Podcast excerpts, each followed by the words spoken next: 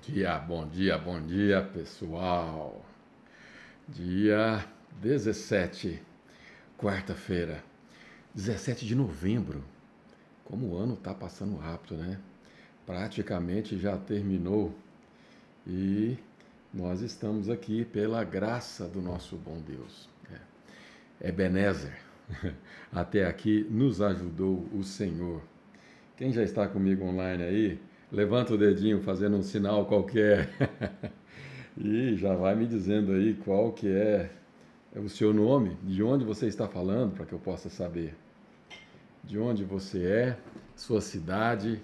E se tiver aí o seu nome é, no seu usuário, fica não precisa, mas se o seu nome de usuário for aquele, aqueles nomes personificados, né, pers, é, bem customizados, então me ajude aí me dizendo qual é o seu nome.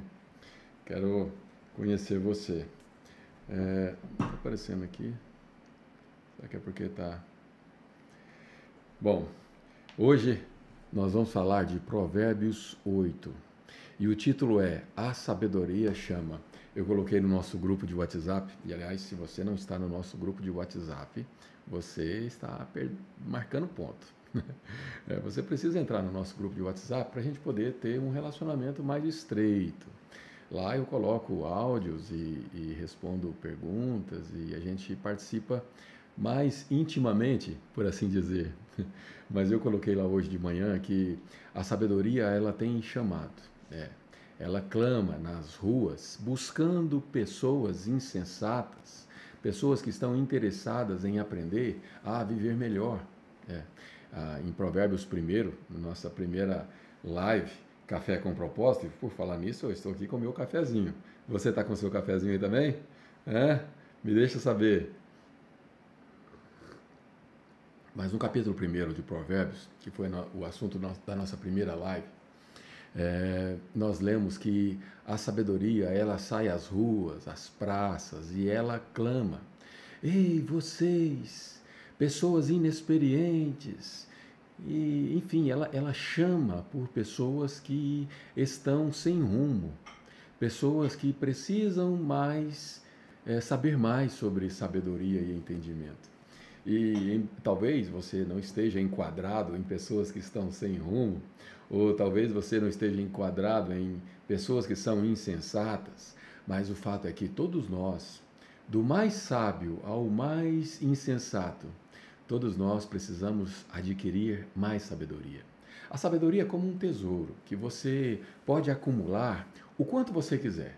Você pode ter um pouquinho só e com escassez você pode viver e pode ter sua vida a sua salvação garantida, o seu nome escrito no livro da vida, sem nenhum problema. Mas quanto menos sabedoria você tem, é, mais chances de você tomar decisões ruins. E as decisões ruins, elas podem nos trazer uma vida ruim.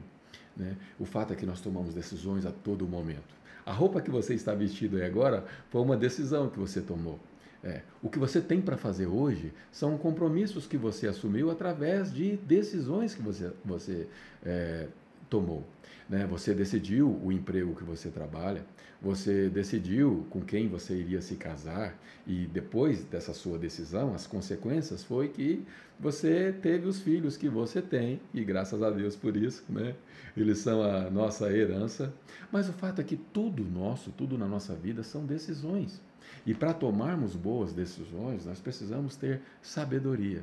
E, portanto, acumular sabedoria e não tesouro na terra, mas um tesouro que é, é, é um conhecimento do alto. Ah, esse vale a pena. Quanto mais você acumula sabedoria, melhor você se torna. E, portanto, essa sabedoria que clama às ruas, ela chama você também.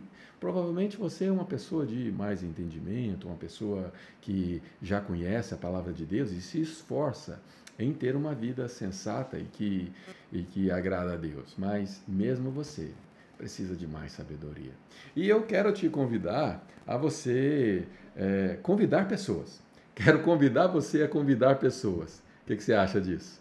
Então, como você vai fazer isso? Se você está no, no Instagram, como é o caso aqui do. Opa! É, aqui eu estou com um sinal bem ruim aqui. Nós estamos aqui no estúdio e o estúdio ele tem uma boa internet via cabo, mas no celular a internet não é boa. Temos que melhorar isso aqui.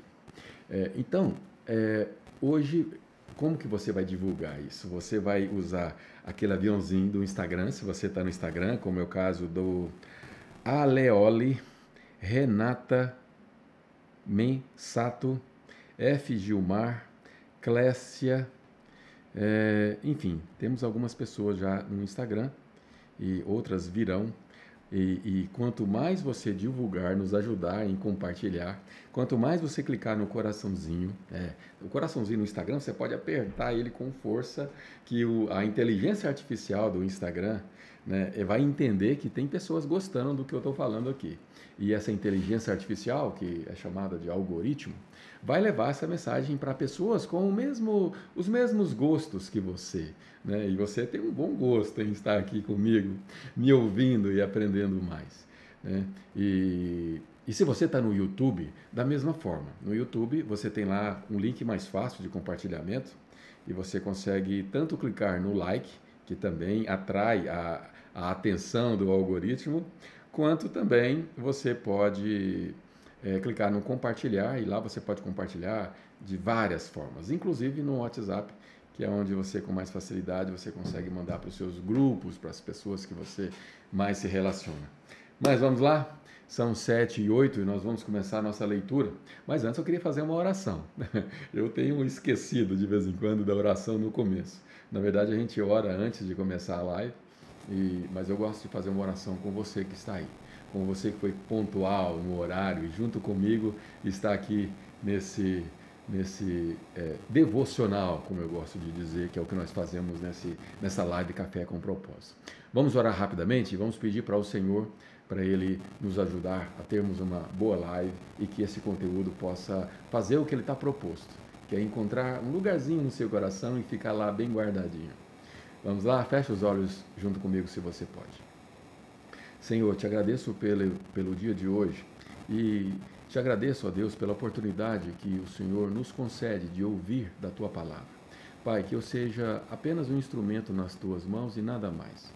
Que qualquer ego, que qualquer sentimento que possa vir de mim mesmo possa cair por terra, ou seja, possa sair da minha mente, possa desocupar espaço para que o teu Espírito Santo haja através da minha voz que a minha voz seja um alto-falante vindo da tua mente. Que estas palavras, ó Deus, encontre como uma flecha o seu alvo. Que essa flecha não, não volte vazia, porque a tua palavra promete isso. E, e que essa flecha ela acerte o ponto correto de cada pessoa, fazendo com que vidas sejam transformadas. Que o teu Espírito Santo esteja é, derramando unção sobre essa minha voz, para que ela possa cumprir esse propósito. Que o Senhor nos ajude, ó Pai, que essa live, é, essa oitava live, seja uma bênção para as pessoas que ouvirem, tanto as que estão online quanto as que vão assistir depois da gravação. Em nome de Jesus é que eu te peço grato. Amém. Muito bem, muito bem, vamos lá então. Nossa leitura, lembrando que o texto que eu utilizo é o texto A Mensagem. É, é uma versão relativamente nova, é uma versão contemporânea, cuja tradução foi feita direto dos originais nas suas respectivas, é, nas suas respectivas é, é, línguas, né, idiomas. É, é, nós sabemos que a Bíblia foi escrita em, em várias épocas, né, e cada época é, se utilizou de idiomas diferentes. E essa tradução ela é boa por isso, porque ela não foi uma tradução na linguagem contemporânea que foi traduzida de traduções, não ela foi traduzida do original, o autor é Eugene Peterson. A editora aqui no Brasil que vende, é, é, que comercializa, é a editora Vida. E eu tenho um plano de presentear aquela pessoa que mais participa dessas lives, que mais comenta, que mais participa lá nos grupos é, de, de WhatsApp e Telegram. E a minha equipe vai eleger essa pessoa. Né? E essa pessoa ela vai receber uma Bíblia dessa né, com, uma, com a minha dedicatória, né, que eu pessoalmente vou fazer, E, e, vai ser a minha forma, a minha maneira de dizer muito obrigado pela parceria. É, porque o que nós estamos fazendo aqui é uma parceria. Eu aqui, eu sou apenas uma voz, você aí tem a, a sua parte, é ajudar a levar essa mensagem mais longe. É compartilhar, é convidar pessoas, é participar, é criticar se for preciso. Toda crítica e todo comentário é muito bem-vindo. Eu leio todos. É, embora eu não tenha condições de responder a todos, porque quando termina a live, nem todos os comentários, principalmente no Instagram, desaparecem todos. É, mas depois da gravação, você pode fazer novos comentários e eu repeti-los, que eu vou ler todos eles. E, enfim, essa é uma parceria. Eu não conseguiria fazer esse trabalho é, é, sozinho. Não, eu tenho uma equipe e eu tenho você nessa equipe. Né? Você que está engajado e entendeu a nossa proposta, que nada mais é do que levar o Evangelho de forma que ele seja aceito e entendido por qualquer pessoa e possa ser utilizado na vida prática. Essa é a minha, é a minha bandeira. É fazer com que o Evangelho seja coerente para a sua vida, para o seu dia a dia, para o seu, para o seu trabalho, para os seus estudos, para a sua carreira, para o seu propósito. E daí vem esse nome Café com Propósito, que tem esse propósito de fazer você viver uma fé coerente, uma fé que faz sentido. Então, sem mais demoras, vamos lá. Versículo 1 do capítulo 8 de Provérbios. Está ouvindo a sabedoria chamar? Está ouvindo o entendimento erguer a voz?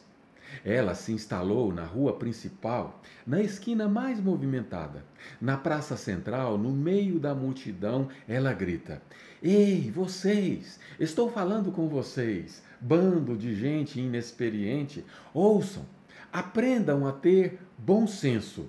E você. Bom, vamos até aqui, até o bom senso. Eu normalmente eu leio trechos menores para a gente poder ir delicadamente em cada parte. É, hoje eu, eu, li um pouco mais para a gente poder ter um contexto. Né? Um texto sem pretexto ou sem contexto, não tem pretexto, mas o, o vamos, vamos por partes aqui. Né? É, a palavra de Deus ela é muito gostosa de se ler quando você a trata com delicadeza, usando uma expressão talvez diferente, mas a trata com é, o devido. É, o devido. Você possa tirar dela o devido sabor que ela tem. É. Normalmente nós fomos é, educados a ler a Bíblia de uma maneira, como eu posso dizer, sem ofender e sem ser grosseiro mas nós, quando eu nasci num lar evangélico, meus pais eram da igreja presbiteriana, e eu, eu, quando se diz que a gente nasce num lar evangélico, quer dizer que os pais eram, eram pessoas evangélicas e, e eu, eu, desde cedo, eu ouvi a palavra de Deus, né? Fui bem novinho para a escola dominical, desde bebê, sem entender nada. E o que eu percebia da fé nessa época, né, na minha juventude, que nem sempre eu andei corretamente nos caminhos do Senhor, infelizmente, e infelizmente isso é até natural, não deveria ser. Mas o que eu percebia no início da minha jornada cristã é que a leitura bíblica não precisava ser alguma coisa que eu precisava entender tudo. Não. Bastaria ler. Ler, ler, ler, ler, entendeu, entendeu, não entendeu, não entendeu, leia. E eu já li a Bíblia algumas vezes, seis, sete vezes a Bíblia inteira. E confesso para vocês que a maioria do, dos textos que eu lia, eu não parava para refletir com delicadeza. Eu simplesmente lia sem entender muito bem. E nos cultos, nas igrejas, era da mesma forma. Às vezes, uma pregação, uma mensagem, era lida sem é, dar a devida atenção para cada versículo. E a gente aprende assim, infelizmente. Né? A gente aprende a, a ouvir termos que, que nós nunca é, paramos para é, para descobrir o que, que significa né? concupiscência da carne. É, o que, que seria concupiscência da carne para um adolescente né, que justamente precisava entender o que é? Né? E é por isso que eu gosto de ler essa versão. É, não sou preso a ela, tá? Eu leio outras versões, é, mas eu gosto dessa versão quando eu vou falar com pessoas que eu não sei quem é. Então eu uso uma versão de fácil assimilação.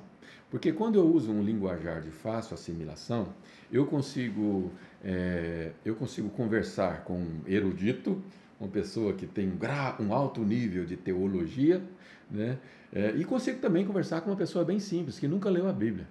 Né? Então, por isso que eu gosto da versão A Mensagem. Mas eu leio todas elas, inclusive é bom você ler versões diferentes para comparar e ir no dicionário e analisar. Mas o importante é você tratar cada versículo com essa delicadeza, de olhar cada parte do versículo e tentar entender com clareza.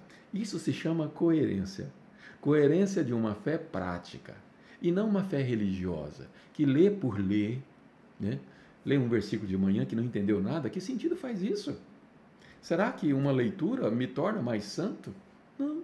A palavra de Deus ela foi escrita para nos ensinar, para nos exortar, como aquele versículo que eu coloquei é, no grupo de WhatsApp. Coloquei, eu acho que eu coloquei também no Instagram.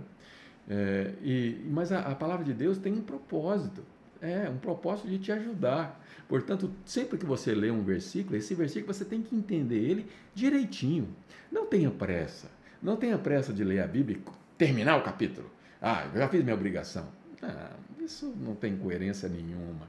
Isso não tem sentido nenhum. Você precisa saborear cada versículo e entender o que que o Espírito diz a você. Esse mesmo versículo que nós lemos, ele pode dizer palavras diferentes para pessoas diferentes. Mas vamos lá, vamos entender o que ele está dizendo?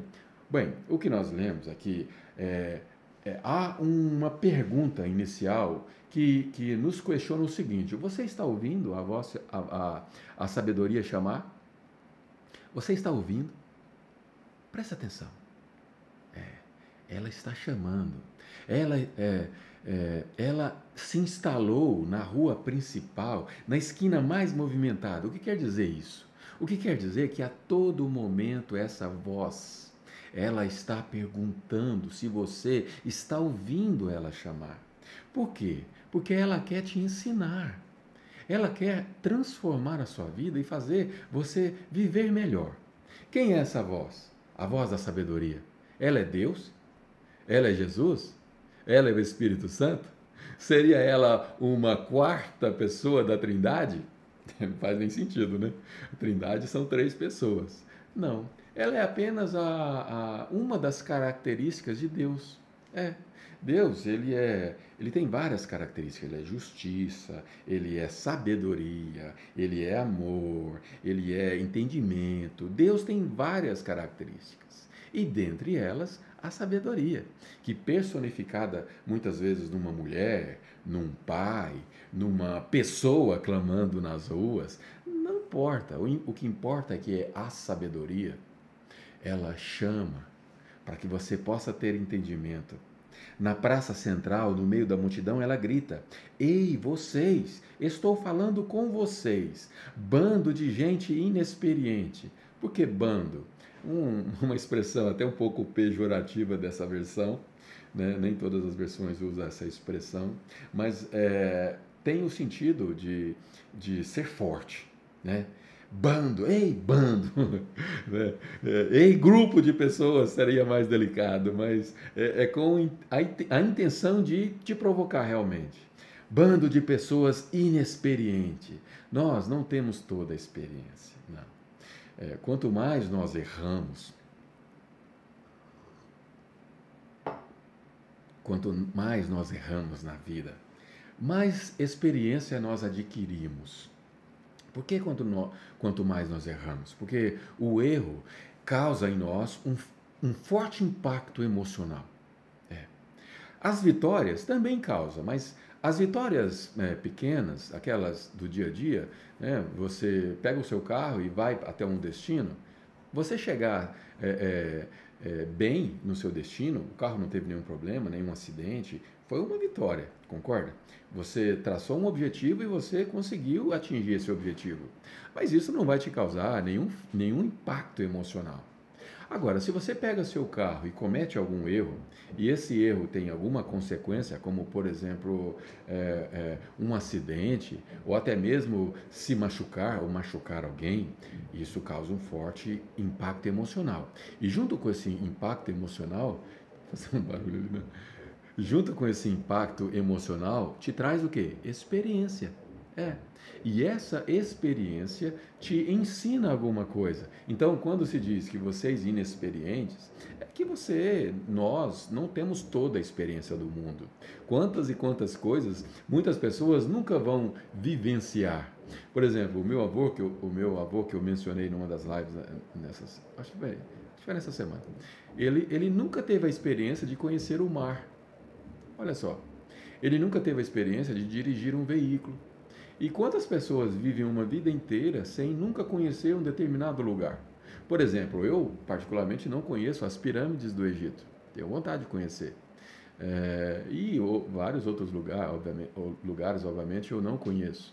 Então, essa experiência, essa falta de experiência, faz de nós pessoas inexperientes em muitas áreas. E a sabedoria, no versículo 5, continua dizendo o seguinte: ouçam, aprendam a ter bom senso. Essa expressão bom senso tem sido bastante utilizada em Provérbios, porque ter bom senso é ter justamente o entendimento que a Bíblia quer que nós tenhamos. E vocês, insensatos, tomem jeito. A insensatez é justamente a falta do bom senso que a sabedoria propõe a nós. A insensatez nos leva a tomar decisões ruins, decisões que é, nos levam a beco sem saída, usando a expressão do, do, é, de, de, Provérbios, né, num dos capítulos que nós já lemos. Não percam uma só palavra, pois o que ensino a vocês é muito importante. Essa mesma expressão nós usamos ontem em Provérbios 7. O que ensino a vocês é muito importante. Você consegue ouvir essa, essa, essa explicação que o que a sabedoria pretende ensinar para nós é algo muito importante? Se você consegue, você é um privilegiado e você faz parte de uma minoria. Normalmente as pessoas não entendem a importância de se adquirir o bom senso. Normalmente as pessoas não conseguem enxergar a importância disso. E com isso, as pessoas acabam sofrendo, vivendo uma vida que não é a vida que Deus projetou. A vida que Deus projetou para você é uma vida cujo propósito é realizar aquilo que Ele planejou. Né? E, e, por isso que nós chamamos de propósito, porque aquilo foi previamente proposto a nós viver. E, e, a, e, quando nós não vivemos esse propósito, nós vivemos uma vida afastada é, é, da nossa essência, daquele, daquela missão pela qual nós viemos para passar uma vida que fizesse sentido. Quantas vidas não têm sentido porque vivem uma vida sem propósito, vivem uma vida sem saber para onde está indo, é, é, onde está, Quantas pessoas vivem uma vida sem saber onde elas estão no percurso da jornada delas? Se você não sabe de onde você veio e nem para onde você está indo, obviamente você não sabe onde você está nessa jornada. Uma jornada consiste num caminho e esse caminho é, te dá, precisa te dar clareza de onde você está hoje, porque tendo clareza de onde você está hoje, você sabe o que fazer. Por exemplo, eu vou muito para é, Goiânia Goiânia, Anápolis, é, alguns dos meus filhos moram lá. É, alguns, eu tenho, eu tenho seis filhos e eles estão esparramados por aí. É, já são todos adultos, exceto a Zay, que chegou recentemente. Mas quando eu vou para Goiânia, eu preciso me segurar para não ser prolixo nessas lives, porque o ideal é que a gente não passe de uma hora de live, né? E infelizmente a gente tem gastado uma hora e meia, uma hora e vinte em média. Mas Deus está tá no controle e ele, e ele sabe é, o, a razão de tudo isso. Mas o fato é que quando eu vou para Goiânia, é, eu faço um planejamento. Bem, eu vou sair daqui 4 horas da manhã, porque aí eu pego o tempo mais fresco e quando for ali meio-dia, eu vou almoçar já em, em, em, Uberlândia, provavelmente, né, porque eu vou parando muito e tal, para a viagem não ser, não ser tão enfadonha. É, é uma viagem de 9, 800 a 900 quilômetros, dependendo de, de, de do, do, do, caminho que eu pego, né? normalmente 850 quilômetros em média.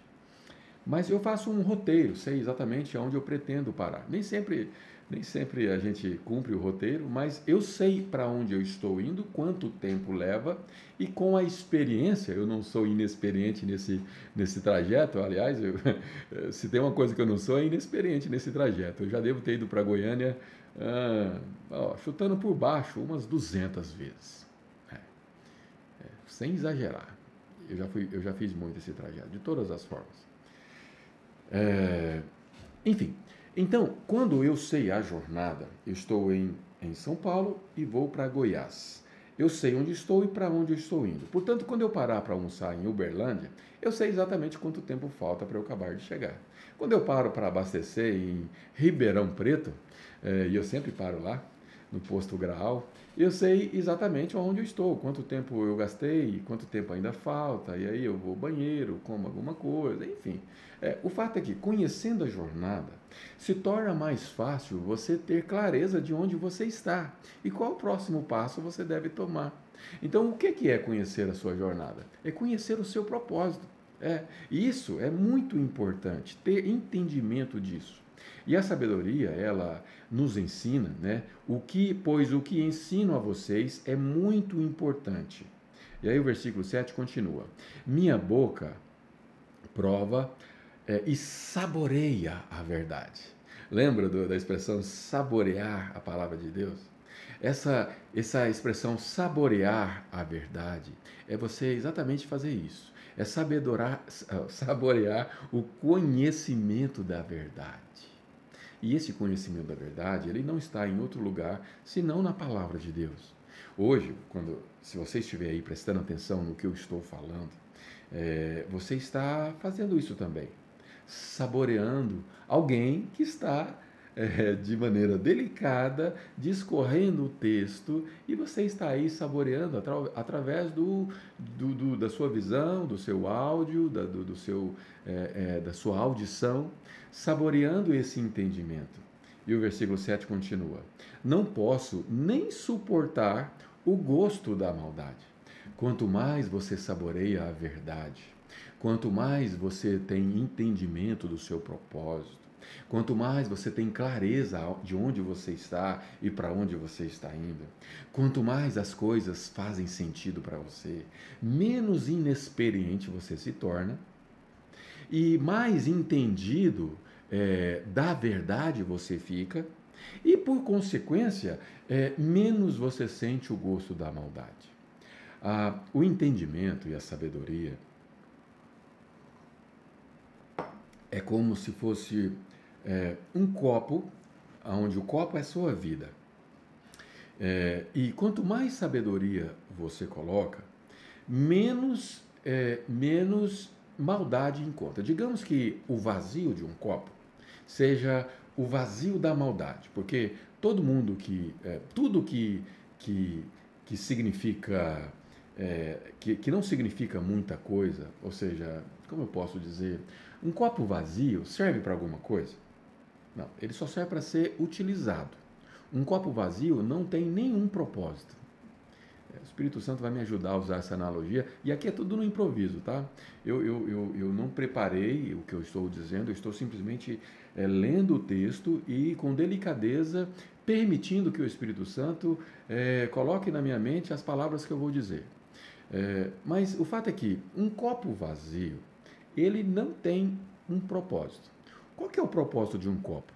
É ser cheio de alguma coisa para que se possa beber, para que se possa ser utilizado para algum fim. Por exemplo, uma dona de casa, quando faz um bolo, ela usa um copo para medir quantidade de leite, ou até mesmo de cabeça, né, como as boas donas de casa costumam fazer, elas não seguem uma receita, elas pegam um tanto. né? Então eu não sei quanto de leite eu ponho, eu ponho um tanto. E até para pôr o leite se usa o copo. Então, qual que é o propósito de um copo? O propósito de um copo é ser utilizado é, é, de alguma forma, de alguma maneira. Mas um copo vazio não tem propósito nenhum. Um copo vazio numa prateleira, como algumas, algumas pessoas usam a expressão, para ser usado numa hora. Muitas pessoas vivem assim, né? uma vida para ser útil uma hora, um dia, Né? Sabe aquelas senhorinhas que usam, que guardam louça é, dentro do armário, dentro da cristaleira e nunca usa? É. E quando você pergunta por que, que você não usa, é tão bonito, ah, está guardado para uma hora. e a vida de muitas pessoas é assim. É uma, é uma bela peça que não tem utilidade para ninguém. Está sendo guardado para uma hora. E que hora? É tão triste quando a gente presencia um velório e, e nos velórios a gente olha para a vida daquela pessoa e a gente lembra de detalhes. Né? Detalhes como esse, por exemplo. Uma pessoa que guardou as suas melhores louças para uma hora. E aí, no velório, a gente olha para aquela vida e, e pensa: que hora foi? Nunca aconteceu. Quantas vidas passam pela vida, quantas pessoas passam pela vida, esperando uma hora. Ah, quando acontecer isso, eu vou fazer aquilo. Poxa vida, que armadilha, que, que enganação da sua mente consciente. O dia de você fazer alguma coisa é hoje. Na verdade era ontem, mas ontem você não pode mudar. Mas hoje você pode. É hoje que você precisa fazer. Esse trabalho que eu estou fazendo aqui, essas lives, já devia ter sido feito há mais tempo. É, mas o fato é que é, muitos de vocês que estão me ouvindo deveriam estar fazendo o que eu estou fazendo também, que é abrir a boca e colocar para fora suas experiências com Deus. É, tudo que nós vivemos, tudo que nós passamos na nossa vida, tem vários propósitos. Dentre eles, a experiência. Quando nós adquirimos essa experiência, nós perdemos a inexperiência. E eu não, não esqueci do copo, nós vamos voltar nele. Né? E, e é, tudo que nós vivemos tem o propósito de alcançar é, a, aquela. É, de nos fazer mais experiente nessa jornada, que tem o objetivo de nos levar no propósito que nós temos. Então, nada que nós vivemos é inútil. Nada que nós vivemos é perdido. Muito pelo contrário, são experiências que nos tornam pessoas menos inexperientes e que nós estamos aptos a ajudar pessoas. Os tombos que eu levei, as dificuldades que eu tive, os fracassos, posso dizer assim, sem sombra de dúvidas, muitos fracassos. Fracassos que eu não precisava ter passado por eles se eu tivesse tido bom senso. Mas por ser insensato e muitas vezes até idiota, eu tive muitos fracassos. Agora, esses fracassos hoje eu posso usar como experiência. E agora eu volto no copo. O copo que é usado de maneira útil, de maneira para atingir o seu propósito, ele ele passa a ser cheio de alguma coisa seja de leite, seja de água, seja de Coca-Cola, que não deveria, mas digamos que seja cheio de Coca-Cola se você gosta, cada um com seus problemas, né? não vamos entrar nesse mérito. Mas o fato é que quando você utiliza o copo, você, está, você então está fazendo com que aquele copo é, atinja o seu propósito. E o copo é você, somos nós. Quando você, quanto mais líquido você coloca naquele copo, líquido ou, ou uma xícara de, de arroz para se preparar o almoço e você usa um copo, aquele copo teve algum propósito. O fato é que um copo vazio não tem propósito nenhum. Ele não atinge o seu propósito. É como uma caneta que não escreve. É como um carro que não anda. É como qualquer ferramenta que não é utilizada. É, isso é algo sem propósito. Mas, voltando ao copo, quanto mais experiências você acumula no copo, menos vazio existe no copo e menos inexperiência existe. E, portanto, a verdade é a mesma forma. Quanto mais você se alimenta dessa verdade que nós estamos discutindo aqui, menos maldade existe na sua vida. Portanto, você, o copo da sua vida, precisa ser cheio, quanto mais cheio de verdade dessa palavra, de verdade do entendimento, de verdade do conhecimento de Deus, de verdade da sabedoria, menos maldade vai haver. E quanto menos maldade, mais verdade, até que o copo transborde. E quando o copo começa a transbordar, significa que o que você se encheu agora serve para mais alguém. O transbordo do que você tem de conteúdo é justamente transferir algo de fora de que para fora de você, algo que está dentro de você e que precisa sair Né? Então, esse é o propósito que nós temos: é nos enchermos de, de, de verdade e quanto mais nos enchermos dessa verdade, menos maldade existe em nós e mais nós vamos transbordar. Versículo 8, 40 minutos já, meu Jesus, vamos acelerar um pouco mais. Da minha boca só ouvirão palavras verdadeiras e corretas. Dois pontos. Sem nenhuma ideia distorcida. Olha só. A sabedoria dizendo: Da minha boca, ou seja, da boca da sabedoria, você só ouvirá palavras verdadeiras e corretas.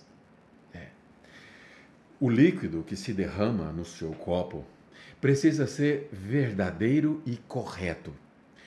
E quando você adquire conhecimento, entendimento e sabedoria da parte de Deus, não tenha dúvida, você está adquirindo verdade e coisas corretas, sem nenhuma ideia distorcida.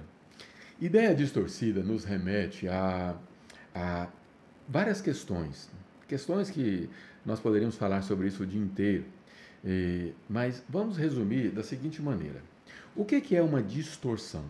Distorção é você usar alguma coisa que tinha um propósito para um propósito diferente. Por exemplo, se você pega a internet e você usa ela para você adquirir conhecimento da verdade, então você está usando para um propósito bom, verdadeiro e correto. Agora, se você usa a internet com a, a ideia de adquirir e visualizar algo que te, que te leve para o engano, se você permitir que as coisas e os conteúdos que existem na internet é, até você com informações que te fazem pecar, te fazem seduzir, como nós discutimos ontem, ou até mesmo te faz explicitamente cometer algo contra o seu próprio corpo ou contra alguém, então você está distorcendo é, algo que poderia ser bom em algo ruim. Por exemplo, a pornografia. Você pode usar uma boa ferramenta para alimentar a sua, a, o, o seu pecado de pornografia ou qualquer coisa desse tipo. Outro exemplo, uma faca, ela, qual é o propósito de uma faca? O propósito de uma faca, talvez esse exemplo seja até melhor, porque uma faca tem um propósito. O propósito da faca é ser utilizado na cozinha, para cortar alimentos, para descascar uma fruta, enfim, são uma cozinha sem faca não é cozinha, não é verdade? Uma faca tem um propósito claro. Agora, no entanto, se você usa usar uma faca para machucar alguém, então você está distorcendo o propósito da faca. É. O propósito da faca não era para machucar ninguém. O propósito da faca é te ajudar a, a, ser um utensílio para a sua cozinha. Né? Então, é, distorcer uma ideia é a mesma coisa. E quantas vezes nós vivemos uma religiosidade distorcida? É, o que é uma religiosidade distorcida? É uma religiosidade incoerente. Como eu disse no começo, você fazer uma leitura bíblica é, sequencialmente, sem entender o que você leu, isso é distorcer o sentido da leitura. A leitura precisa ser saboreada, utilizando a expressão que eu usei no início. Versículo 9. Para um bom entendedor, ou seja, para aqueles que estão atento, atentos e dispostos a ouvir de verdade, e a sabedoria, lembra? Ela está chamando. Você consegue ouvi-la? Foi o primeiro versículo que nós lemos. Então, para um bom entendedor, para aqueles que querem realmente entender, o versículo diz assim: ficará claro que é a pura verdade, e para um bom conhecedor, que tudo é certo. Olha, não tenha dúvida da importância da sabedoria. Ah, os versículos que nós lemos até aqui, estamos no começo, né? Esse é o capítulo 8.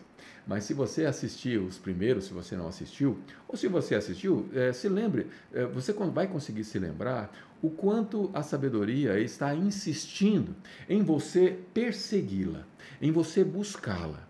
E a Bíblia, ela deixa muito claro, Tiago é, é, ressaltou isso de maneira bem explícita. explícita. É, o próprio livro de Provérbios diz que Deus ele é generoso em nos dar a sabedoria, isso está escrito exatamente assim. E ele quer nos abençoar com sabedoria, e, e a, a Provérbios nos incita a buscá-la como se fosse algo mais, o tesouro mais precioso. Num dos Provérbios disse que nós devemos, é, se for preciso, vender tudo o que temos e comprá-la, se isso fosse possível. Infelizmente, o dinheiro não compra tudo. O dinheiro é importante, o dinheiro ele potencializa propósitos, o dinheiro é uma ponte, é muitas vezes uma estrada, mas o dinheiro não compra tudo. O dinheiro não consegue comprar a sabedoria. Mas se fosse preciso e possível, nós poderíamos vender tudo que temos, né? E mesmo aqueles que têm muito, poderia vender qualquer que fosse a quantidade de dinheiro que existe no mundo e que valeria mais a pena adquirir a sabedoria. Por quê? Porque para um bom conhecedor, tudo que vem da sabedoria é certo. Pessoal aí do Instagram, vamos, é, vamos continuar comentando, vamos continuar participando. Quero aqui reconhecer a presença da Ana Rocha, minha sogra tão querida e amada, Gleiciane Ferreira, minha esposa sempre presente, é, Rizene Nascimento, Tatiana Mota, minha amiga Tati, esposa do meu amigo Carlão.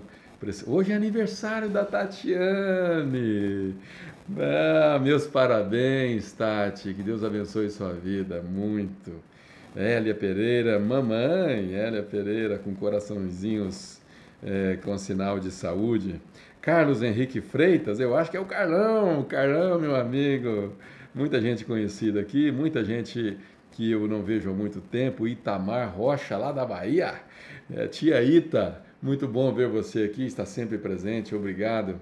E se eu esqueci de mais algum nome, me perdoe, mas nós vamos prosseguir. Já estamos em 45 minutos de live e ainda estamos no versículo 10.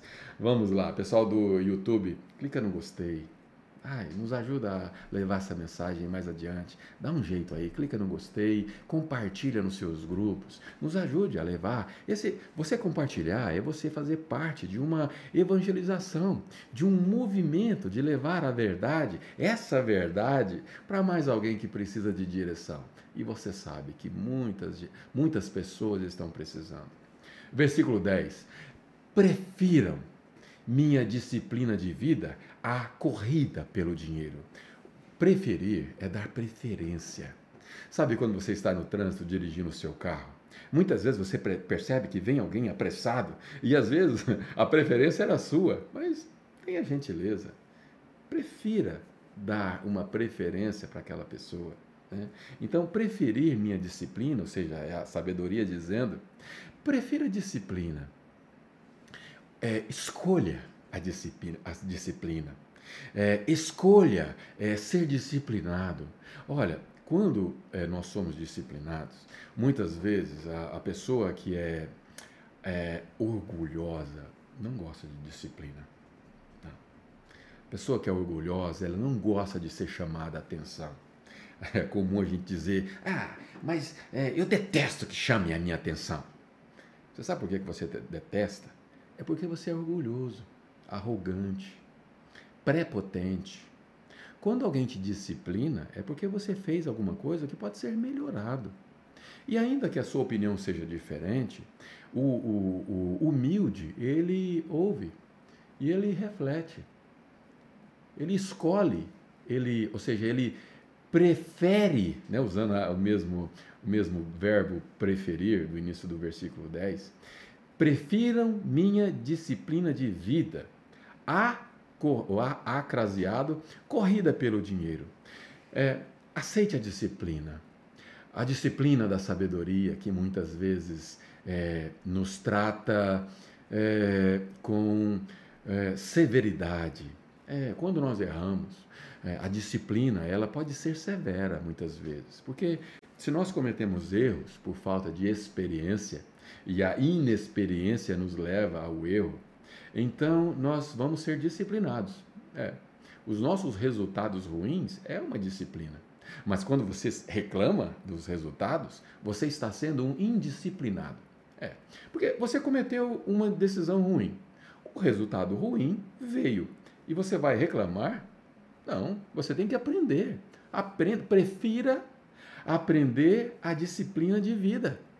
opte, escolha a escolher, a, a, a, aceitar essa disciplina.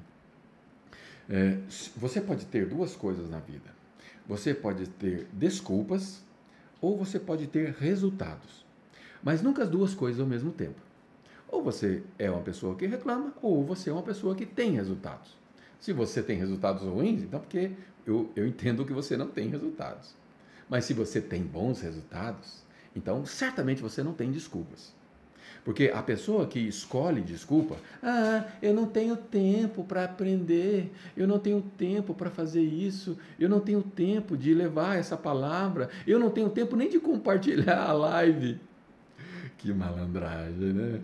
A falta de tempo é uma das desculpas mais usadas por aqueles que não têm resultados. É, isso é uma grande verdade.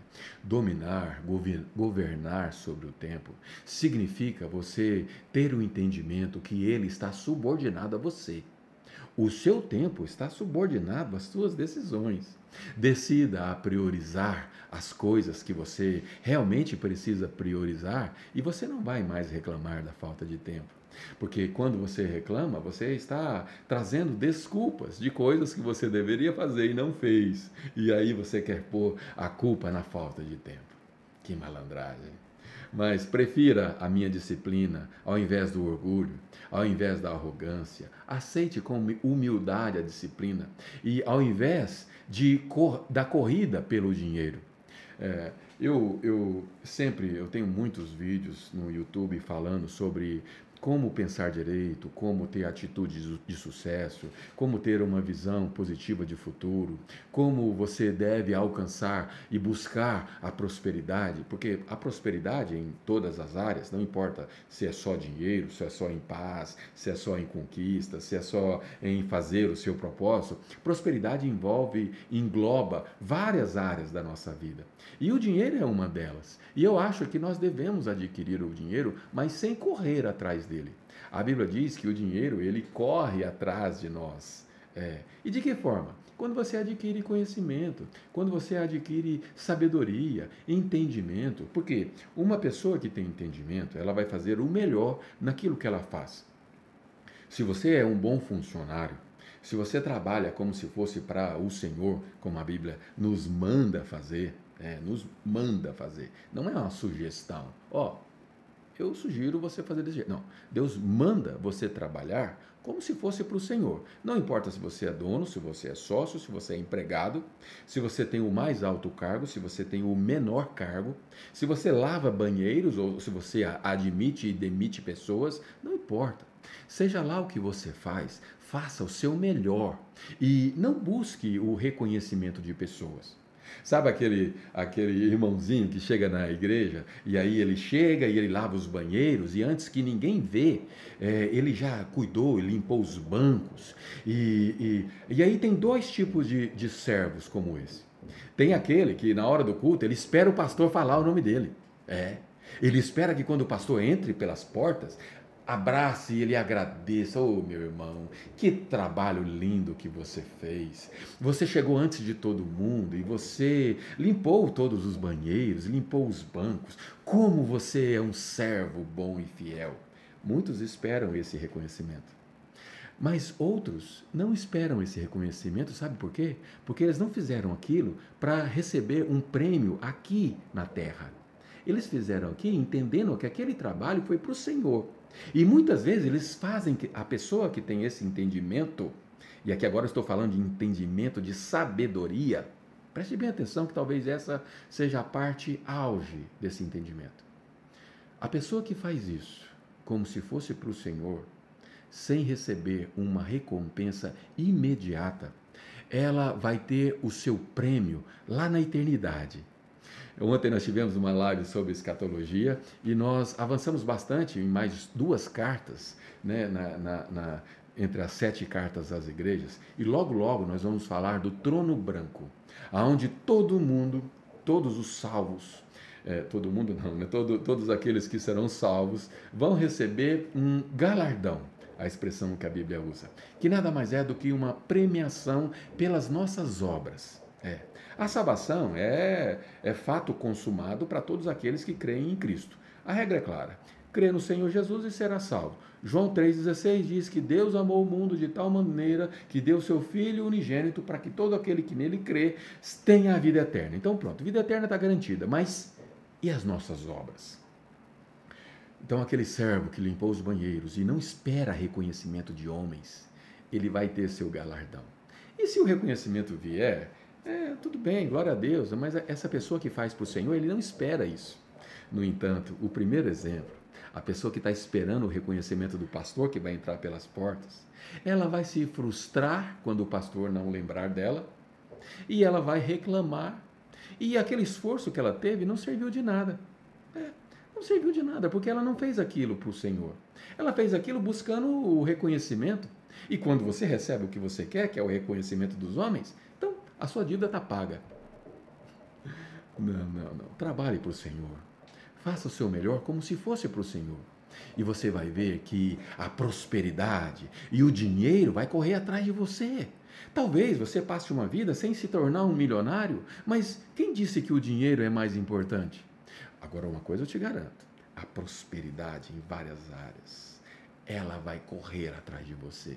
E o dinheiro também, em proporções diferentes, umas de pessoa para pessoas, porque cada pessoa tem um propósito, tem um, tem um desejo, e muitas pessoas não têm, não têm um entendimento e não querem ter muito dinheiro, e está tudo bem, cada um tem a sua missão. O fato é que prefira a minha disciplina de vida à corrida pelo dinheiro. Há uma escolha. Prefira a disciplina, a correção, com humildade, sem a arrogância, do que correr pelo dinheiro. Coloque numa balança, escolha a opção certa. Estamos no versículo 10 ainda. Vou tentar correr, que já deu quase uma hora. E o conhecimento de Deus há uma, corre... há uma carreira bem-sucedida. Ter uma carreira bem-sucedida é ser próspero no seu trabalho. Mas a corrida pelo conhecimento de Deus é mais importante do que essa carreira. Por quê? Porque quando você corre atrás do conhecimento de Deus, a carreira ela vai ser automaticamente bem-sucedida. Você não precisa correr atrás da carreira, você não precisa correr atrás do dinheiro, você não precisa correr atrás da prosperidade. Você precisa correr atrás do conhecimento de Deus, através da sabedoria que só pode vir da fonte que é o Senhor. Correndo atrás do conhecimento de Deus, as demais coisas virão atrás de você. Não duvide disso. Pelo contrário, faça um teste. Experimente uma corrida atrás do conhecimento e da sabedoria e, que você, e observe os resultados. Você vai ver que atrás de você virão as demais coisas. Todas as outras coisas vos serão acrescentadas, diz a palavra de Deus. E o versículo 11 prossegue dizendo: Pois a sabedoria é melhor que toda a riqueza do mundo eu usei um exemplo um dia atrás, aqui no nosso café com propósito, e meu cafezinho já acabou, obviamente, se estivesse aqui estava gelado ainda. É, eu usei o exemplo seguinte: se você pegar o maior estádio que existe no mundo e colocar todo o dinheiro do mundo, provavelmente não caberia. Né? Se você juntasse dinheiro com joias, provavelmente não caberia. E a sabedoria, ela é melhor que um ginásio cheio de dinheiro. Nada vale mais do que a sabedoria. Aprenda a reconhecer a sua importância. Corra atrás dela, atrás do conhecimento e da sabedoria de Deus, que as demais coisas virão atrás. Mas não faça isso como se fosse uma barganha, porque Deus não gosta de malandragem. faça isso com um coração verdadeiro. Aprenda a ter uma fé coerente e verdadeira, porque Deus conhece você. Se você busca a sabedoria planejando receber dinheiro, isso é malandragem. Busca sabedoria com toda a verdade do seu coração. E se você observar, porque muitas vezes nós oramos a Deus e nós não sabemos o sentido daquela oração. Mas depois de algum tempo, nós olhamos para trás e percebemos que aquilo já aconteceu. Deus já realizou para nós. E assim é o nosso desejo, do, o desejo do nosso coração. Quando o desejo do nosso coração é adquirir conhecimento, é adquirir sabedoria, sem nos preocupar com o que vai vir atrás de nós, nós vamos um dia perceber: poxa vida, quanta coisa veio sem eu ter perseguido aquilo. Por quê? Porque você deu prioridade. Você preferiu a disciplina e o conhecimento. Você optou pelo conhecimento. E o restante veio atrás de você. Nada do que desejam pode ser comparado a ela. Sabe os seus desejos, os seus sonhos? Nada deles se compara com a sabedoria. Ela é melhor que toda a riqueza do mundo. Versículo 12. Eu sou a sabedoria e moro perto do entendimento. Tenho conhecimento e bom senso. De novo a expressão bom senso, equilíbrio. Não no equilíbrio de, de estabilidade, porque a estabilidade não é boa. É, isso choca muitos, tá? Aquelas pessoas que buscam a estabilidade financeira, buscam a estabilidade em qualquer área, é, isso não é sinônimo de produtividade e, e muito menos de bom senso. O bom senso é nós sabermos decidir bem. Isso é bom senso.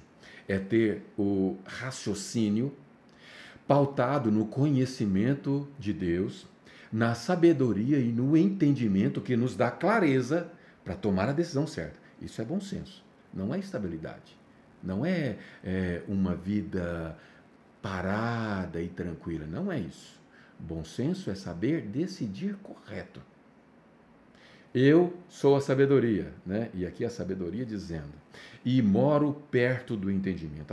A sabedoria e o entendimento, eles são próximos. Eles moram e vivem próximos. E você ter sabedoria é entender as coisas. E quando você tem sabedoria e entende as coisas, você então clareia. Uma cortina se abre na sua frente e você consegue enxergar as melhores decisões a se tomar. Versículo 13: O temor do eterno significa odiar o, mar, o mal. O temor do eterno, muitas vezes, muitas pessoas confundem com medo do eterno. Não, isso não é temor. O temor não é temer no sentido de medo, mas é saber que exige, exige, desculpa, é saber que existe uma autoridade, uma, uma majestade em Deus Todo-Poderoso, e Ele é o Deus Criador, o grande Rei, que precisa ser reverenciado, respeitado e temido. Sim, temido, mas no sentido de tremer de medo, embora o temor do Senhor muitas vezes nos leva a refletir e saber que nós precisamos respeitá-lo, honrá-lo, precisamos reverenciá-lo, porque embora ele seja o nosso Pai, ele é o Deus também todo-poderoso. E significa, isso significa odiar o mal. A única a única expressão que a Bíblia nos induz a odiar, na Bíblia inteira, é o mal e, obviamente, o pecado, que é o mal. Odiar o mal. Nós devemos odiar. Se, é, se há uma coisa que nós devemos, é, devamos odiar, é o mal, é, é o pecado. Porque o pecado nos leva à morte, como nós dissemos ontem. O pecado e o mal nos tira do nosso caminho, nos tira do nosso propósito, nos afasta do conhecimento e do entendimento de Deus e nos faz tomar decisões erradas. A sabedoria diz assim: Eu odeio o mal com todas as minhas forças. Já viu falar que o inimigo do meu do meu amigo é meu inimigo? Se você é amigo da sabedoria, se você é amigo de Deus, se você ama a sabedoria, então você precisa odiar o que a sabedoria odeia. E a única coisa que ela odeia é o mal. A única coisa que Deus odeia é o mal. A única coisa que Deus nos diz para odiar é o mal. Porque a sabedoria, ela odeia com todas as forças que ela tem. O orgulho, de novo a palavra orgulho. A arrogância, de novo a palavra arrogância. E a conversa venenosa, isso é o mal. A sabedoria odeia o mal com todas as forças e ela descreve o que é o mal: orgulho, coração orgulhoso. Quantas pessoas desperdiçam a sua vida porque preferem o orgulho? Preferem o orgulho. Não aceita a disciplina, não, não, não, é, não me, é, é, é não me chame atenção. Eu não gosto que me chame atenção. Que falta de humildade, que arrogância, que orgulho. E sabe o que, que o orgulho precede? A queda. E sabe o que significa a queda? a morte. Sabe o que significa a morte? A condenação. É. Não subestime quando a Bíblia diz que o mal quer nos matar, porque ele quer literalmente nos matar. Fisicamente, que a Bíblia chama de primeira morte, e espiritualmente, que a Bíblia chama de segunda morte, que nada mais é do que a condenação eterna. Portanto, o orgulho, a arrogância e a conversa venenosa, que é aquela maldade na nossa fala, as fofocas que muitas vezes muitos gostam de utilizar, essa é a conversa venenosa. E nada aborrece mais a Deus do que conversas venenosas, conversas que apartam e, e criam discórdias entre irmãos. Lembra daquela é, expressão que a Bíblia usou? Sete coisas é, seis coisas eu abomino e sete eu, eu detesto, né? ou seja, a pior delas, que é a conversa venenosa que causa discórdias entre os irmãos. Versículo 14: O meu conselho é bom, essa é a minha função. A função da sabedoria é te aconselhar. Né? A função da sabedoria é te trazer entendimento sobre as coisas. E essa é a função do, do, da sabedoria, é nos trazer conselho. Dou entendimento e novas forças para viver. Quantas pessoas vivem sem forças? Sem forças para levantar de uma cama, se o estado é mais crítico, se o estado é, já está é, mais severo, o, o desânimo e a falta de esperança é tão grande que não há força sequer de levantar de uma cama. Quantas pessoas têm tanta falta de entendimento que não quer mais viver? Quantas pessoas vivem uma desilusão tamanha e que a esperança esvaiu e que não tem entendimento para viver, não tem mais forças para viver? E o, essa palavra de entendimento e sabedoria, essa palavra de conhecimento e disciplina, poderia muito bem ajudar aqueles que estão numa situação como essa. Mas melhor ainda, poderia ajudar pessoas que ainda não estão nesse estado porque muitas vezes, quando a pessoa está no estado de depressão, ela, ela só sai dali com a ajuda de, de remédios e com a ajuda de profissionais, porque o estado é tão crítico que ela não encontra em si mesma forças para se levantar. Mas por que esperar chegar a um ponto como esse? Por que esperar a tristeza a abater a ponto de derrubar uma pessoa na cama? Por que não é, é, é, tomar uma decisão e uma atitude agora de ouvir a sabedoria que clama?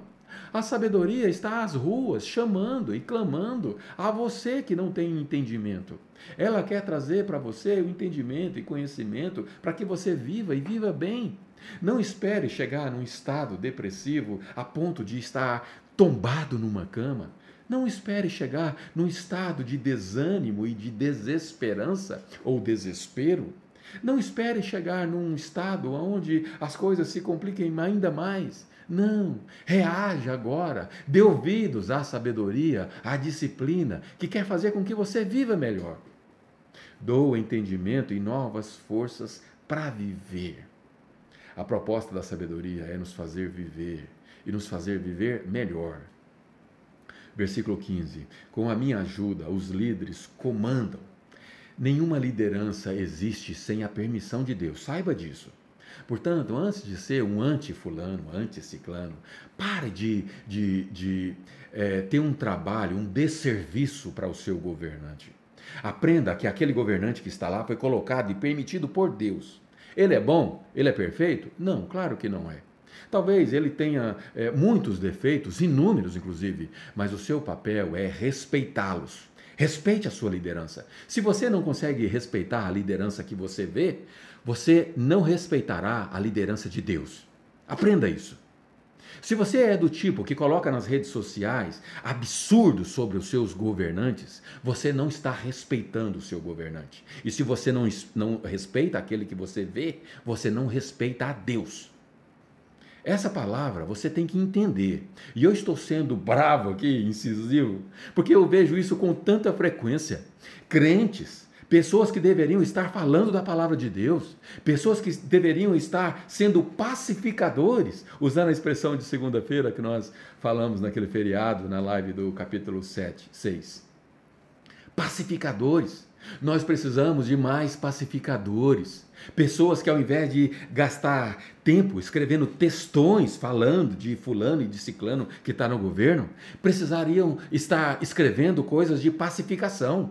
Precisariam estar escrevendo coisas que ajudam, que contribuam. E no dia do seu voto, nas urnas, ali você expressa a sua opinião em silêncio.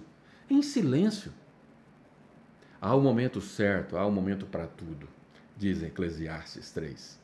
O momento, o momento de falar, o momento de se calar. Mas o que acontece hoje, o que mais nós vemos, é que pessoas desrespeitam as suas lideranças, ao passo que deveriam respeitá-los, incentivá-los, apoiá-los. Os nossos liderantes precisam do nosso apoio. É, eles não fazem nada sozinhos. Você nunca vai eleger alguém que tem poderes sobrenaturais. Existe uma trama política que sempre tem o objetivo de destruir quem está no poder, entenda isso. Quando você aceita uma palavra, uma fofoca, uma conversa maldosa, que é esse veneno, conversa venenosa que nós acabamos de dizer, você está dando ouvidos à oposição que quer simplesmente destruir quem está no governo. E você entra nessa onda e começa a replicar coisas ruins. Quantas vezes eu digo e falo repetidamente: pare de encher sua mente de coisas ruins. Aprenda a ser um pacificador. Para de ficar ouvindo noticiários que têm o objetivo é, escusos por trás. Emissoras que querem ter audiência, emissoras que querem defender candidato A ou B por interesses que estão por trás. Pare de ser é, ingênuo. Aprenda a apoiar e a ser um pacificador, porque sem o seu apoio, sem o apoio do povo, o rei não governa. Com a minha ajuda, os líderes comandam. E os que fazem as leis legislam com justiça. Ora, quem são os legisladores? São os deputados, os senadores. Não é só o líder supremo da nação e essas leis, elas precisam do apoio do povo, elas precisam da ajuda de Deus, elas precisam da oração sua. Vamos fazer um combinado para você que está ouvindo, que gosta de escrever bobagens sobre os, os governantes? É, bobagens. Você ouve aqui e, e fala ali. Você replica o que você ouviu. Você não traz para si a consciência, reflete e, debaixo de oração, você toma uma decisão de abrir a boca e apoiar os seus líderes. Você não faz isso. Normalmente o que se faz é ouvir aqui e repetir aqui. É, ouve e repete, sem processar, sem o entendimento de que o governante foi colocado por Deus, sem o entendimento que o, governante precisa do seu apoio, sem o entendimento que o governante precisa é, das suas orações, sem o entendimento que o governante precisa da sua pacificação. Por favor, vamos mudar o nosso discurso. Vamos ser cheios do entendimento de Deus e entender que o nosso papel é orar e sermos pacificadores. Esse, essa é a nossa missão. Sem isso, as leis, aqueles que, que formam e criam as leis, não têm o apoio de Deus. E Deus precisa do nosso apoio. Existe um trabalho entre nós, lembra daquela nossa explicação do horizontal? A nossa ligação com Deus, ela começa no alicerce, que é a nossa horizontal. Se você colocar uma torre em cima de uma sem nenhum alicerce, ela tomba. Ela precisa de um alicerce, de uma estrutura. E se você colocar uma estrutura na, na horizontal, que é que, que é isso? Nada mais é do que quando é, é, você olha para o seu liderante e você ora por ele, e você tem uma palavra de incentivo, uma palavra de colaboração, uma palavra de cooperação, e é regado a muita oração, porque muito pode a oração de um justo. Imagine então quando muitos ligam na terra aquilo que nós queremos ligar no céu. Você já parou para pensar o quanto que é profundo essa essa ordenança de Deus? Jesus disse o seguinte: olha, tudo que você ligar na terra será ligado no céu. Isso significa que você tem ação lá no céu, mesmo estando aqui ainda. Um dia nós vamos morar no céu e nós vamos fazer parte daquele dia a dia, daquela rotina, daquele cotidiano e nós vamos poder ter ações lá. Mas hoje, mesmo não estando lá, nós podemos agir no céu. De que forma? Ligando aqui na terra. Então, ao invés de você usar a sua voz para criticar, para atacar, e muitas vezes ataques que têm o objetivo de atacar pessoas. Né? Então, ou seja, além de você estar sendo mal, tendo uma conversa maldosa, uma conversa cujo o objetivo é a maldade e não a bondade, você não está ligando na terra o que precisa ser ligado no céu. E uma liderança sem a ajuda de Deus, sem estar regado às orações dos justos, dos daqueles que buscam entendimento, não vai para frente. E os que fazem as leis legislam com justiça.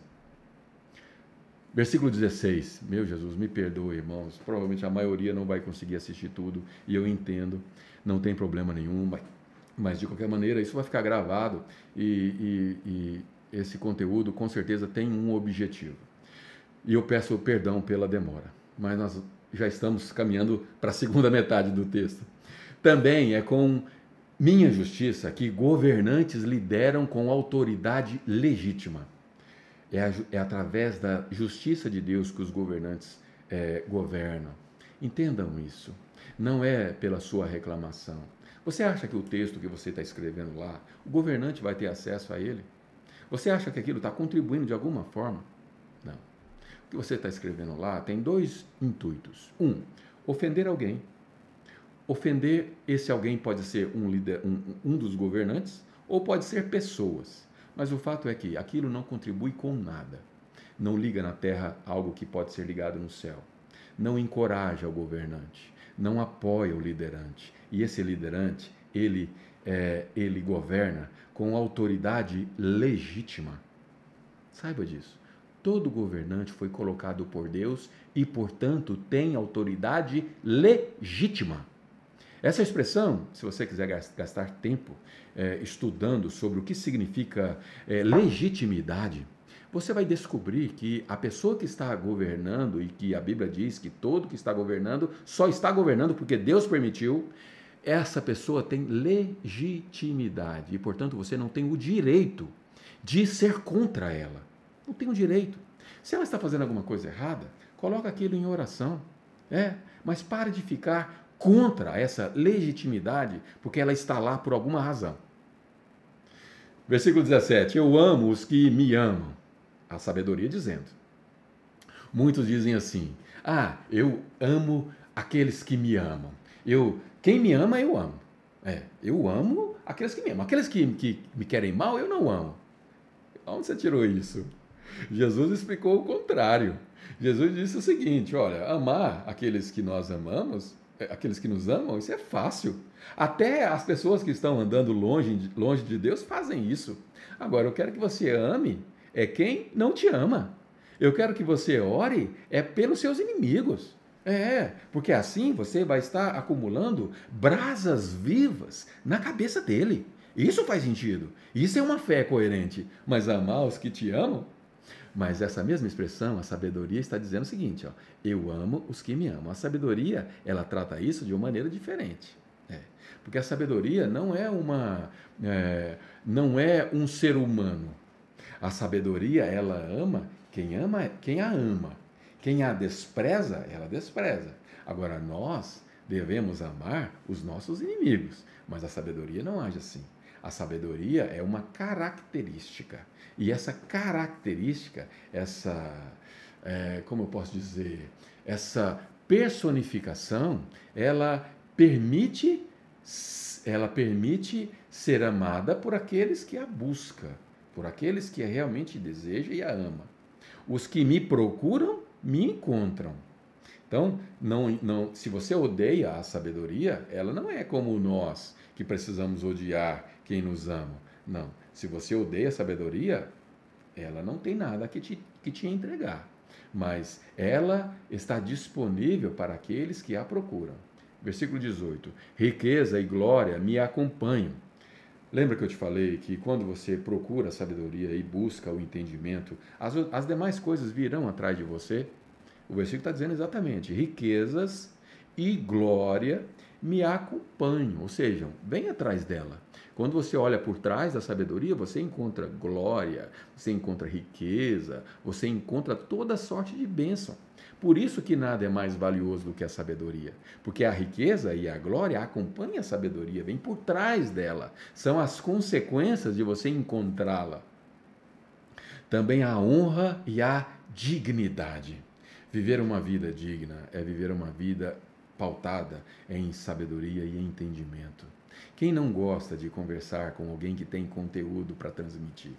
Quem não gosta de conversar com alguém que tem uma palavra temperada, algo que muitas vezes, mesmo não importa o tom, não importa a, a, a, a energia do momento, não importa as questões envolvidas, mas a sabedoria, ela, quando está por trás de alguém, quando ela pertence à mente de alguém, ela traz dignidade.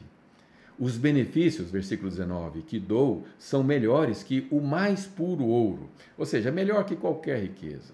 Os benefícios dela excede qualquer riqueza. E recompensa, ou melhor, e a recompensa que dou é muito superior às mais finas joias. Versículo 20: Vocês podem me encontrar no caminho que leva à justiça. É. Onde é que você encontra a, a sabedoria? Quando você observa o caminho da justiça. As suas decisões precisam ser pautadas em justiça. A injustiça não é o caminho que você encontra a sabedoria, não. Você vai encontrar a sabedoria, você vai trombar com ela no caminho que leva à justiça. Procure decidir coisas de maneira justa. Procure orar mais a Deus, ao invés de sair falando na internet, na rede social ou qualquer coisa que, que não está pautada na justiça. Hoje a internet deu voz para qualquer pessoa que quer falar. Mas, infelizmente, nem toda voz está pautada na justiça, na sabedoria, no entendimento.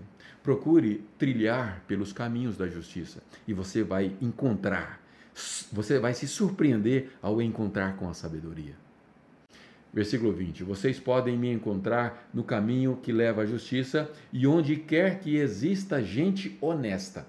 Aonde quer que existe gente honesta, você vai trombar com a sabedoria. Por isso a importância de você se relacionar com pessoas de, do bem, pessoas que estão nessa mesma visão, nessa mesma pegada de de tentar encontrar o caminho da justiça. Porque as pessoas que estão nessa jornada, você vai perceber que são pessoas que estão com o intuito de encontrar com a sabedoria. Pessoas honestas, pessoas de bem. Distribuindo riqueza a, aos que me amam, a sabedoria diz. Mostrando-lhe como se vive a vive, como se vive a vida. Aquela vida de verdade que Provérbios tanto, tanto tanto usa como expressão. Versículo 22, estamos caminhando por fim. É, o Eterno me criou primeiro. É, Lembre-se, a, a, a, sabedoria não é uma quarta pessoa da Trindade de Deus. Não, a, o Eterno é uma criação de Deus, faz parte das características de Deus, que Deus criou. E aqui está dizendo que o, que o Eterno a criou primeiro. E quando você lê Gênesis na criação do mundo, haja luz e houve luz, é, é, é, você vai observar a, a, o texto dizendo o seguinte: a sabedoria estava ao meu lado a todo momento. Ou seja, Deus criou primeiro a sabedoria, porque com ela, como companheira, ele criou as demais coisas.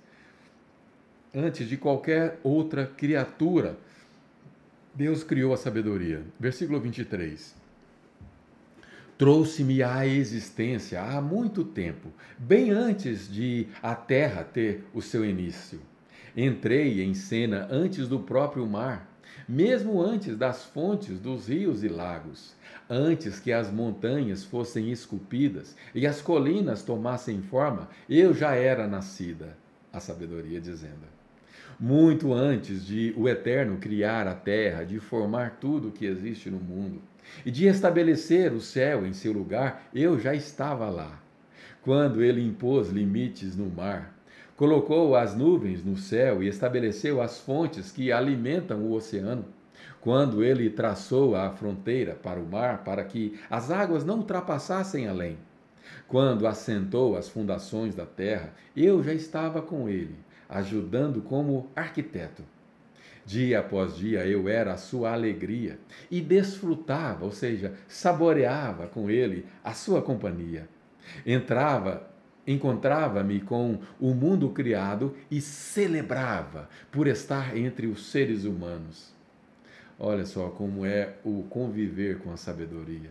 Um texto, é, no mínimo, romântico, onde nós podemos é, entender um pouco mais da celebração de se viver ao lado da sabedoria. Deus celebrava junto com ela. Deus se alegrava junto com a sabedoria. Deus criava e observava e dizia: Eis que isso é bom. Será que você tem vivido uma vida em companhia da sabedoria?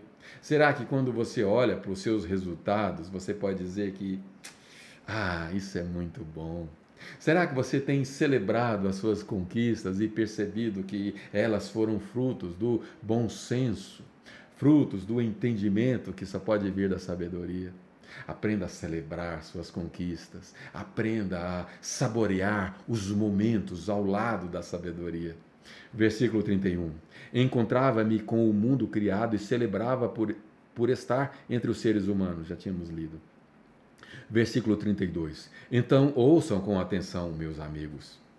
Como são abençoados os que adotam os meus caminhos. Façam a escolha certa.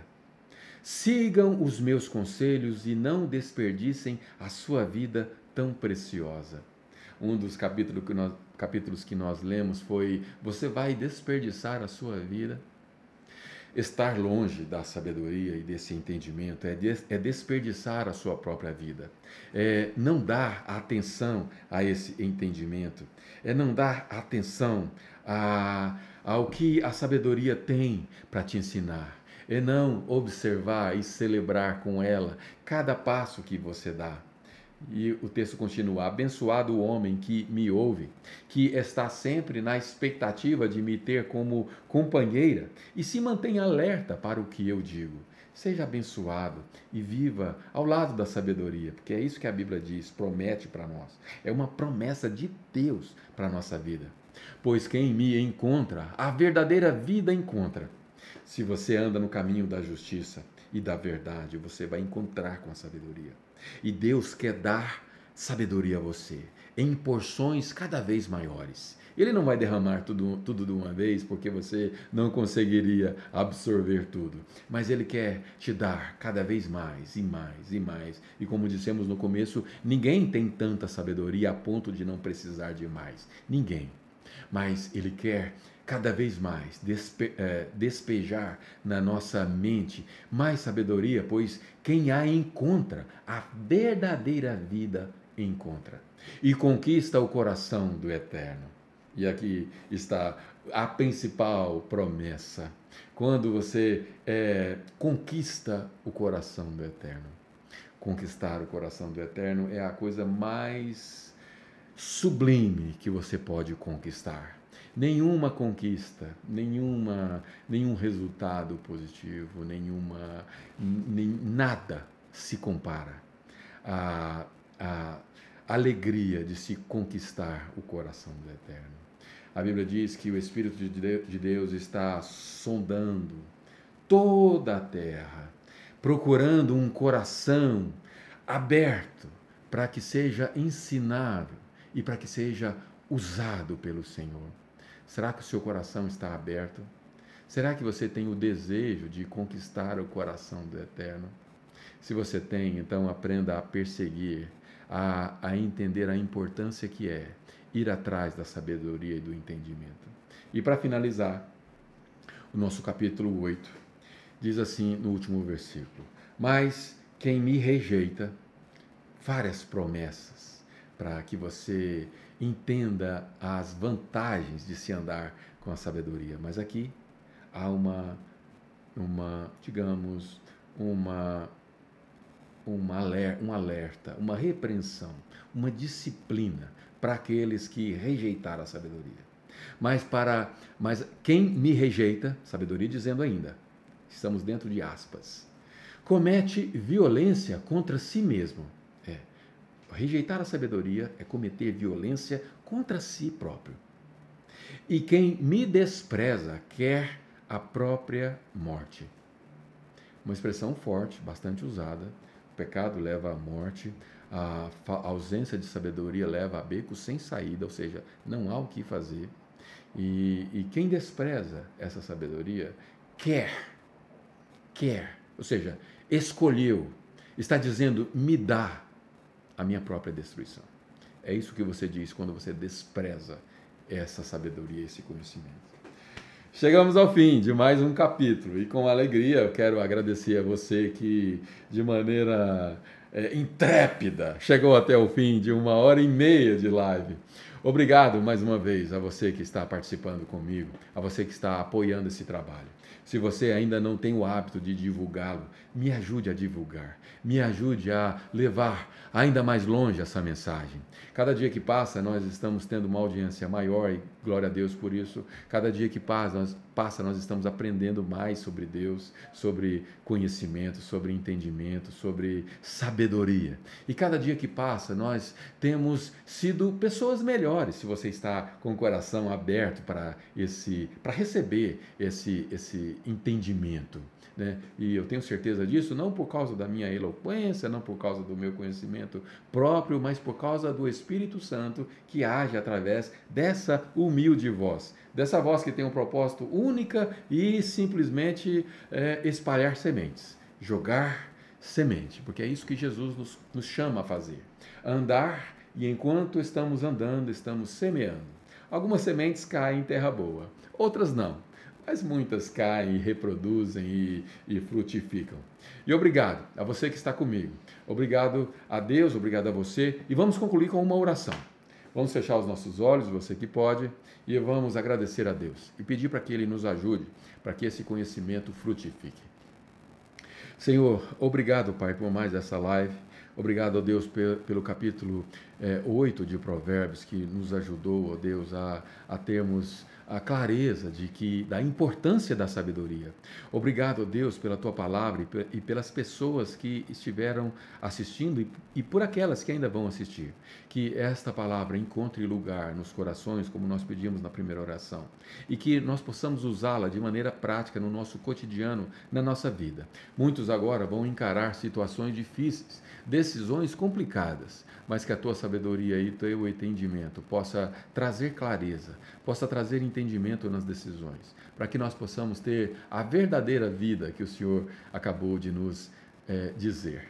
Obrigado mais uma vez, obrigado por mais um dia, por essa quarta-feira e que o Senhor nos ajude. É que eu te peço grato, em nome de Jesus.